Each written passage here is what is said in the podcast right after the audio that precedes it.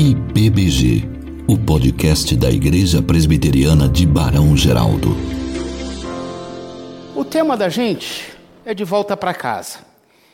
E a questão de volta para casa não necessariamente quer dizer família, mas necessariamente quer dizer retornar para o ambiente do amor paterno e materno, ah, biblicamente paterno, ah, quando Deus trata com ah, os escribas e fariseus, pecadores e publicanos, a questão do amor dele e qual deve ser o critério desse amor. Ah, o início dessa parábola está no capítulo 15, verso 1 e 2. Quando os publicanos e pecadores estavam se reunindo para ouvi-lo, mas os fariseus e mestres da lei o criticavam. Este homem recebe pecadores e come com eles, e o fator comer com eles implica ter comunhão com eles. Então, Jesus, ouvindo esse comentário, ouvindo essa situação, tendo esse pressuposto de que os escribas e fariseus reclamavam de que ele dava atenção aos publicanos e pecadores, ele conta três parábolas. A primeira é uma parábola também bastante conhecida ah, da ovelha perdida. De um pastor, quer dizer, o texto lá nem usa pastor, mas o dono, o proprietário de um rebanho com 100 ovelhas, perde uma das ovelhas. E ao fazer a contagem, percebendo que falta, ele sai e deixa as 99. E o final dessa parábola é: eu lhes digo que da mesma forma haverá mais alegria no céu por um pecador que se arrepende do que por 99 justos que não precisam arrepender-se. Novamente, uma crítica aos escribas e fariseus que achavam que não precisavam se arrepender, mas alegria. E o termo alegria se repete por três vezes nesse capítulo por uma pessoa que se arrepende e volta para a casa do pai. A segunda parábola é a parábola da dracma perdida. Que uma mulher perde uma dracma e, e a procura diligentemente, ao achá-la, faz uh, uma festa, chama os amigos e vizinhos e comemora. E a palavra, eu lhes digo que, da mesma forma, alegria na presença dos anjos de Deus por um pecador que se arrepende. E aí nós temos então a parábola, a terceira parábola que nós estamos trabalhando nela, que é a parábola do filho pródigo, e a gente já viu a, a questão do filho mais novo que fala, pai, estou pouco ligando se o senhor está vivo ou morto, eu quero meu dinheiro, eu quero gastar do jeito ah, que eu decidir. E o pai, então, poderia simplesmente falar assim, amigão, depois que eu morrer, você briga por isso, agora não é hora e demonstra a, a capacidade que o pai tem a, de dar liberdade para que o filho aprenda. Tá bom, filho, você não tem o direito, mas toma a tua parte. Ele vai, gasta, dissolutamente, ele cai numa situação de miséria, e ele fala assim: aqui eu não tenho condições de comer o que os porcos comem. Na casa do meu pai, os empregados comem melhor do que eu estou comendo vivem melhor do que eu estou vivendo. Eu vou voltar para a casa do pai e dizer: Pai, eu não sou digno de ser tratado como teu filho. Trata-me como um dos jornalistas, só me dá oportunidade, dignidade para que eu viva como um empregado seu. Mas quando o pai vê, filho, fique quieto, uh, tragam roupas, traga o anel, uh, vamos fazer festa. O filho mais velho fala assim, chega do trabalho e fala: O que está acontecendo? As pessoas dizem: teu pai está festejando porque teu irmão voltou. E está bem. E a gente está celebrando. Ele se nega, o pai vai atrás do filho e fala: Filho, o que está acontecendo? E o filho fala assim: Eu sempre trabalhei como escravo, não tinha dimensão do amor do pai, do cuidado do pai como filho. Sempre te obedeci, nunca quebrei nenhuma norma, e o Senhor nunca me deu nada para festejar. E o pai falou: Filho, tudo que tem aqui é teu. Você poderia festejar a hora que quiser, eu não tenho que te dar aquilo que já é seu. Mas agora é hora da gente festejar, celebrar, porque o teu irmão estava perdido e voltou para casa. Então, tendo esse resumo, parte do que a gente vai estar trabalhando hoje, o filho lhe disse: Pai, pequei contra o céu e contra ti, não sou mais digno de ser chamado teu filho. Mas o pai disse aos seus servos: Depressa, tragam a melhor roupa e vistam nele. Coloquem um anel em seu dedo e calçado em seus pés. Tragam o novilho gordo, matem-no, vamos fazer uma festa e comemorar. Pois este meu filho estava morto e voltou à vida. Estava perdido e foi achado. E começaram a festejar. Então, nós estudamos nos dois primeiros sermões as características dos filhos. O filho mais novo representando os publicanos e pecadores, o, mais, o filho mais velho representando os mestres da lei, os escribas e fariseus, que viviam dentro de um legalismo ah, de normas que muitas vezes eles mesmos haviam criados e que não estavam ah, prescritos na lei do Senhor. E nós vimos na semana passada a, a característica do pai em relação aos seus filhos. O amor, a deliberação em ir atrás, em buscar o filho que estava perdido. E, na verdade, o filho perdido, ah, embora nós achamos que seja o filho pródigo, ah, o texto dá evidências que o filho perdido e que não quis voltar é o filho mais velho. É o filho que não festeja. É o filho que não se alegra. É o filho que se acha injustiçado. Hoje, nós veremos características do pai relacionada à sua essência, como elas se refletem no relacionamento com os filhos. Ah, e ao realizar uma festa e celebrar a volta do filho, o texto mostra, em consonância com toda a palavra de Deus, que Deus se alegra. O nosso Deus é um Deus alegre. Ele celebra, ele festeja e convida o seu povo a festejar com ele. Ah, infelizmente, a, a, a, gente às vezes ah, acha que alegria é algo a ser manifesto no culto.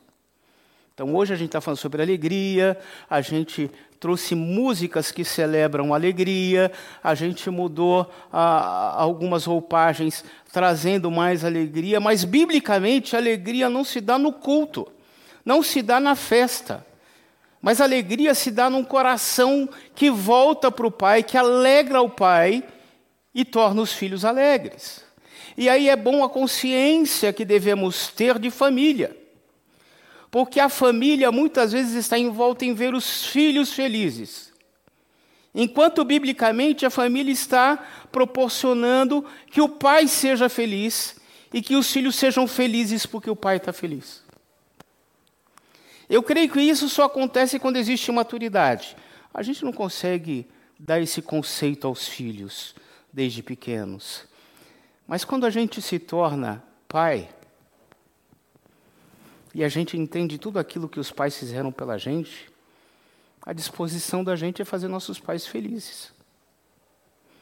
É de ter uma vida de gratidão por tudo aquilo que eles fizeram por nós. E ao ver o pai feliz, ao celebrar a felicidade do pai, toda a família celebra essa felicidade. Esse é o conceito bíblico. Às vezes nós somos ah, levados como filhos imaturos que brigamos com o pai porque ele não nos permite a felicidade. Porque ele não dá aquilo que a gente quer, não dá aquilo que a gente quer na hora que a gente quer, ah, que, ah, que, que a gente não é feliz porque obedece e aí traz a imagem do filho mais velho, obedece e faz tudo, mas a gente não se sente plenamente realizado. Ou às vezes nós nos entregamos ao nosso gosto, aos nossos prazeres, e não desfrutamos da mesma alegria que buscávamos, porque ela só está diante do Pai. E o primeiro princípio que a gente vai ver nessa manhã é que nosso Deus é um Deus de alegria. Não um Deus de momentos de alegria, mas um Deus de alegria. E por isso a vida cristã é uma vida alegre. Isso não quer dizer que a gente não passa por momentos tristes. E nós lemos nos Salmos, em todas as Escrituras, que em vários momentos o povo de Deus se entristece. E normalmente se entristece por sua própria postura diante de Deus. Por ter desobedecido o Pai, de tomar consciência que fez aquilo que não agradava o coração do Pai. Mas que quando retorna do, com, com com a comunhão, quando volta à comunhão com o Pai, celebra a alegria de estar na presença do Pai. Então não é momentos de alegria, é momentos de tristeza diante de uma vida de alegria. Eu não tive a, a passagem por muitas igrejas. Nos meus 30 anos de ministério, eu passei por poucas igrejas. Ah, é interessante que aqueles que me conhecem ah, um pouco mais intimamente sabem que eu sou muito alegre e que minha gargalhada é escandalosa. E eu me lembro que em uma das igrejas que eu era pastor, no, no átrio do templo, ah, eu achei uma cena muito engraçada e dei uma grande gargalhada. E algumas pessoas falam assim: Pastor, o senhor é reverendo. Como é que as pessoas vão tratar o senhor sério se o senhor fica dando gargalhada? Eu falo assim, e eu falei assim, gargalhada não implica em reverência. Implica numa vida feliz. E quando a gente tem que tratar sério, a gente vai tratar sério. Mas a gente não vai perder a alegria de ter a presença de Deus e ver coisas alegres na simplicidade de vida. E era muito engraçado o pai do diácono, o vô do diácono Ala, seu Bataglin. Toda vez acabava o culto de manhã, ah, e nessa igreja, ah, ah, o culto da manhã era o culto onde a maioria das pessoas idosas participavam. E ele ia me cumprimentar na saída da igreja, lá tinha o costume do pastor cumprimentar, e, e a esposa dele, a avó do, do Alan, já estava um pouco depressiva, e ele falava assim: Pastor, o que anima a minha esposa é a sua gargalhada. Por favor. Eu falava assim, seu Davi, então conta uma piada boa que eu dou uma gargalhada. E normalmente, na saída do culto, ele contava uma piada e eu dava uma grande gargalhada. E é interessante que as pessoas, ao ouvirem a gargalhada, começavam a se alegrar. Não que elas haviam se esquecido dos seus problemas, dos momentos difíceis, mas de perceber que existe alegria mesmo diante das lutas e dificuldades. Que a gente tem uma vida de alegria e a gente pode passar por problemas, mas a gente não pode esquecer dessa alegria. Vejamos alguns textos. Na parábola da ovelha perdida, nós vemos que alegria no céu, ah, na parábola da dracma perdida, alegria na presença dos anjos de Deus. Deus se alegra, os anjos se alegram ah, por um pecador que se arrepende. Ah, em Deuteronômios nós encontramos, assim como o Senhor se alegrava em vós outros, em fazer-vos bem e multiplicar-vos, ou seja, Deus se mostra diante do seu povo, ele demonstra que ele sente alegria em ver seu povo lhe servindo que Deus fica realizado ao ver seus filhos o buscando e lhe obedecendo. Então, voltando a Deuteronômio, o povo estava distante, apesar de Deus orientar para que o povo seguisse, o povo se distancia de Deus. Eles entram em Canaã e se afastam do Senhor. Eles seguem os princípios de outros deuses, adoram outros deuses, buscam outros deuses. Deus pesa a mão sobre esse povo, como ele havia prometido. Em algum momento, uh, Esdras e Neemias vão reconstruir os muros de Jerusalém, restaurar a cidade de Jerusalém e restaurar o povo de Israel em comunhão com esse Deus. E lá, em Neemias, encontramos, disse-lhe mais, uh, Esdras começa a ler o texto e o povo, ao perceber que estava tão distante de Deus, que tinha quebrado todos os conceitos de Deus, o povo começa a chorar. o povo se sente constrangido diante do seu pecado e arrependido do, diante do seu pecado. A orientação é: disse-lhe mais, ide, comei carnes gordas. Ainda bem que não tem nenhum cardiologista presente. Tomai bebidas doces e enviai porções aos que não têm nada preparado para si. Porque este dia é consagrado ao nosso Senhor.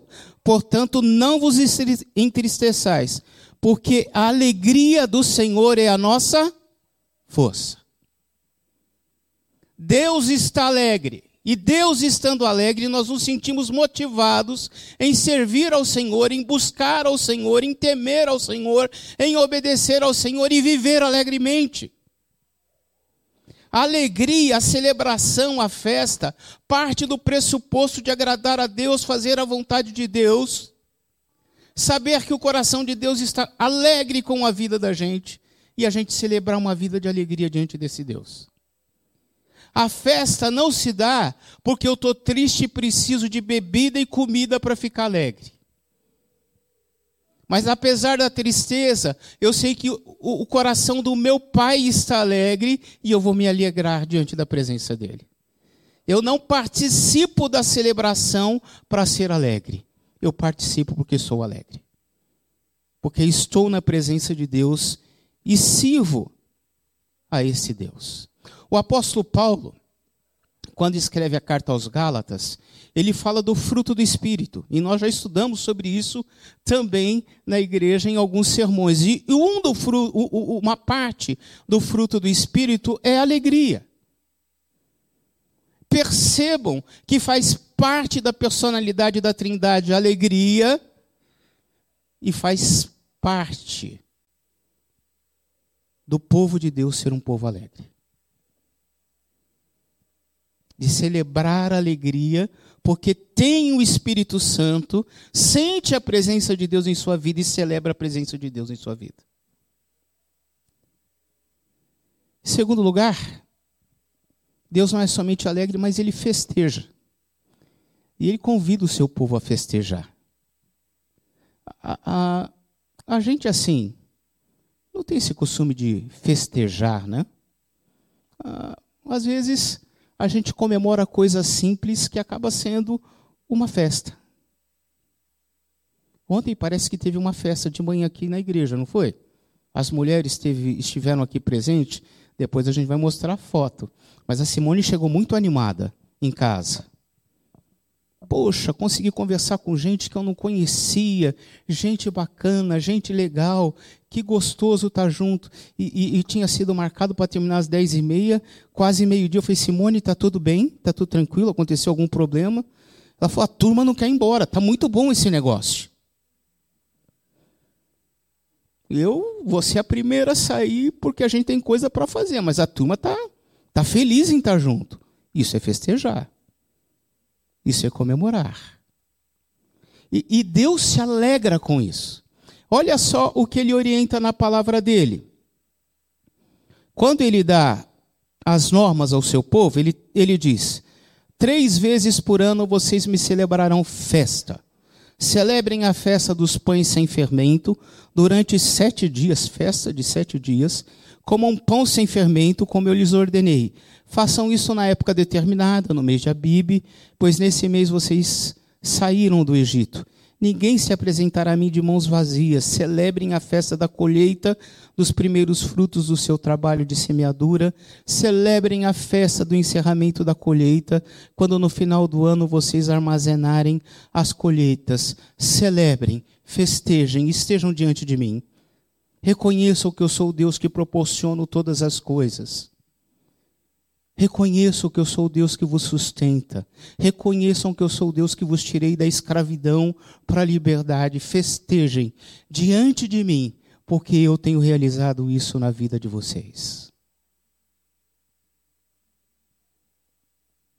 As três palavras, parábolas falam de festejar. E não somente de festejar, mas de convidar amigos é interessante que o dono das ovelhas, quando ele acha a ovelha, ele põe no ombro, leva para o rebanho, chama os amigos e fala: vamos festejar. Alegria incontida no meu coração deve ser celebrado com as pessoas que estão ao meu redor. A mulher que acha a dracma chama suas amigas e vizinhas e fala: Vamos celebrar. O pai, quando recebe o filho, ele fala assim: Vamos celebrar e festejar. E o texto, ele está falando com seus servos. E quando ele fala vamos celebrar e vamos festejar, é um convite aberto para que todos celebrem e festejem, porque o pai está contente, porque o filho está de volta.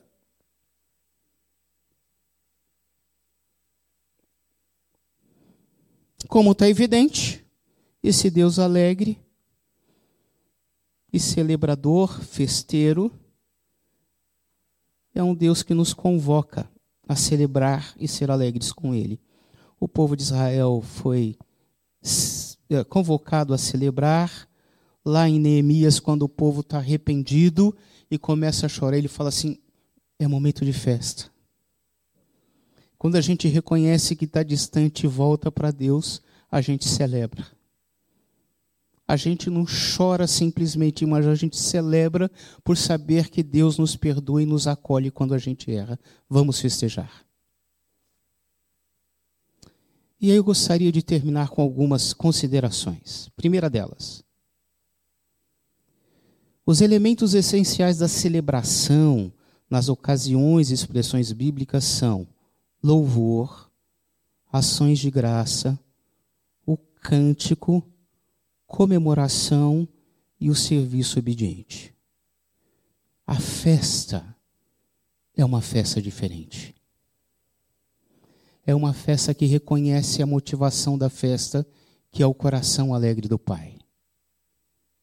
Que diante desse coração alegre adora o Pai. Que tem gratidão diante do Pai. Que canta esse Pai e que obedece a esse Pai. Festejar sem ter obediência é a festa do filho mais moço distante do Pai. celebrar em obediência, voltar para casa e celebrar com o Pai. Por haver muito mal entendidos na igreja contemporânea a respeito da natureza da celebração e da adoração, é importante que indiquemos, indiquemos claramente o que não é ah, uma festa que agradou ao Senhor. Primeiro, não é mero formalismo ritual a gente no culto está alegre e depois volta uma vida triste. Não. Segundo, não é simplesmente diversão. A gente está muito triste, vamos se divertir. Não parte desse pressuposto. Não é parte litúrgica somente. Não é repetições de chavões. Não é encenação para agradar as outras pessoas. Quem disse isso foi o teólogo Gundry. E a última consideração é que nós, como igreja, aguardamos uma grande festa. Aguardamos um grande banquete. Jesus prometeu que quando ele voltar vai ter festa e vai ter banquete. E que aqueles que foram convidados, que são aqueles que fazem parte do seu reino, que são seus filhos, vão fazer parte desse banquete e celebrar com Ele. Uma festa ah, com pressupostos de adoração, de rendição a Deus, onde o pecado não vai estar presente, não existe vazão para a maldade, mas uma festa na casa do Pai, com o Pai festejando.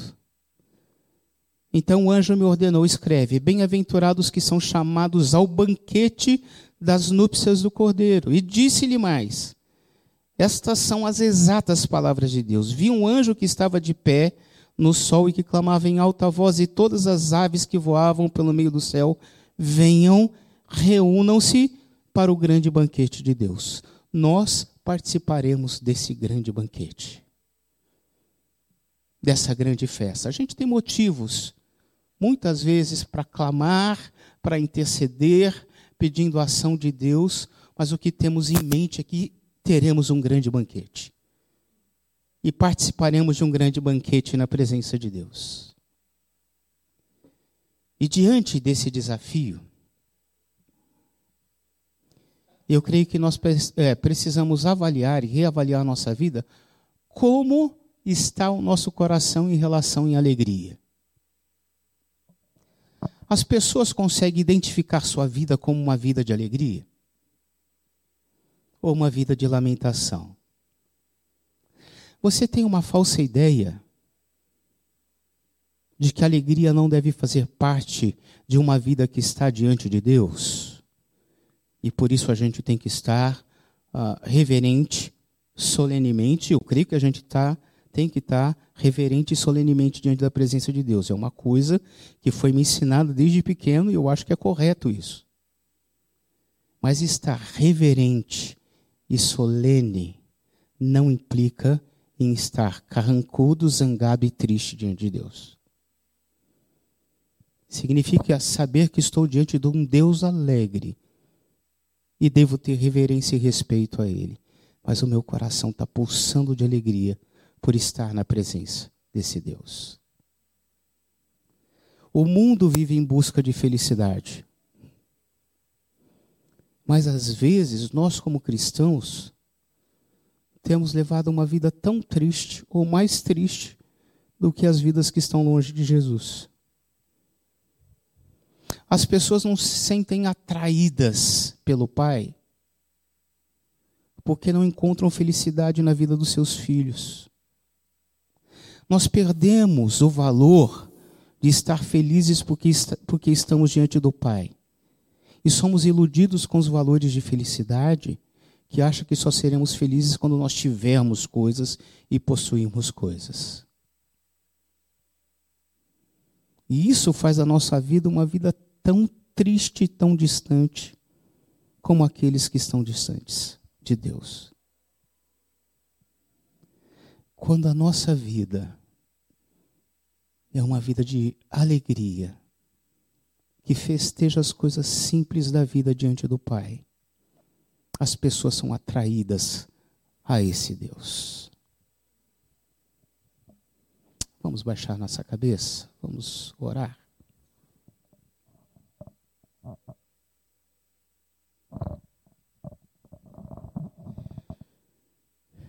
Pai querido, É tão bom saber que estamos diante do Senhor, que é um Deus soberano, eterno, Rei de todas as coisas. Mas é um Deus que tem alegria e convida-nos como filhos a nos alegrar diante da tua presença. É muito bom saber que o Senhor nos aguarda na eternidade, num grande banquete de celebração da tua presença de maneira plena e restrita, onde todo mal será ah, destruído, aniquilado, e viveremos no teu governo e na tua presença definitivamente. Dá-nos, ó Pai, capacidade de nos alegrarmos no Senhor e vivermos de acordo com a tua vontade. Que as pessoas que não te conhecem possa ver em nós a alegria do Senhor que a alegria do Senhor seja a nossa força para viver diante de problemas, para vencer as dificuldades, por saber que o Senhor é um Deus presente. Que a graça do nosso Senhor e Salvador Jesus Cristo, que o amor de Deus, o nosso Pai, que as ternas consolações e o poder do Espírito, e sejam sobre vós, povo dele, não somente hoje, mas para todos sempre. Amém e amém. IBBG, o podcast da Igreja Presbiteriana de Barão Geraldo.